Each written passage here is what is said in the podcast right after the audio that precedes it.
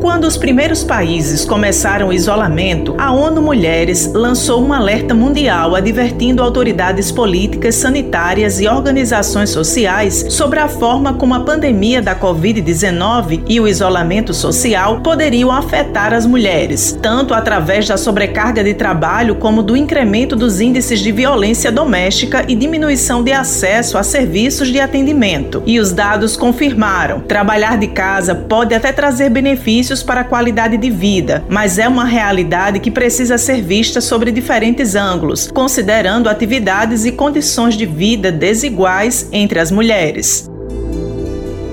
A assessora e produtora de conteúdo, casada e mãe de duas crianças, Elara Leite, não perdeu demandas de trabalho, pelo contrário, mas teve dificuldades em lidar com o isolamento social. Foi muito difícil o período de pandemia porque você tem uma circunstância em que você precisa ficar a maior parte do tempo em casa, né, para evitar sair e o contágio, né, com o vírus. E isso gera um, uma questão de convivência, né? Meu marido também ficou fazendo home office, então isso às vezes gera um desgaste. Com a criança em casa também, ela quer atenção, quer brincar. Minha filha ficou muito deprimida na pandemia por causa da falta de contato com os amiguinhos, e isso é, foi muito ruim.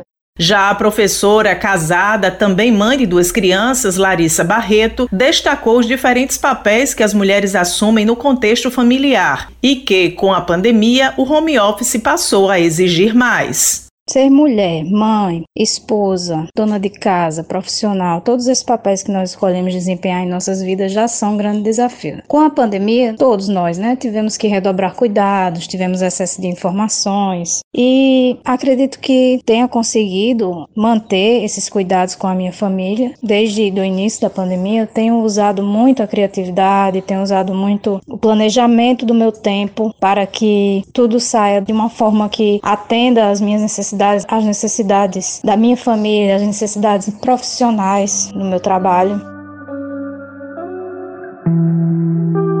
Considerando as mulheres que puderam trabalhar de forma remota, o home office trouxe dificuldades adicionais. As famílias precisaram adequar espaços privativos para trabalho e estudo, além das exigências da produtividade a qualquer custo. A psicóloga familiar Caroline Eulálio alertou que, se não houver cuidado para estabelecer fronteiras claras entre o horário de trabalho e o tempo para demais instâncias da vida, os compromissos profissionais podem acabar tomando espaço excessivo e indevido.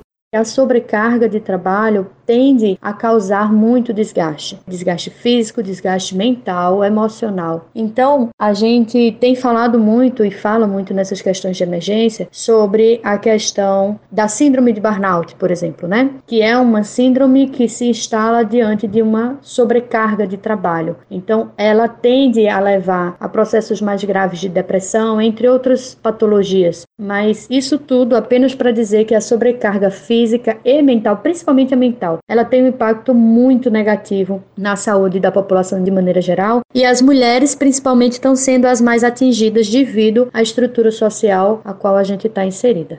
Manter uma rotina organizada, estabelecer limites entre trabalho e afazeres familiares, preservar espaços para contatos afetivos e cuidados pessoais, além de dividir funções, podem ser saídas saudáveis e produtivas, baixando um pouco mais as exigências das mulheres sobre si mesmas.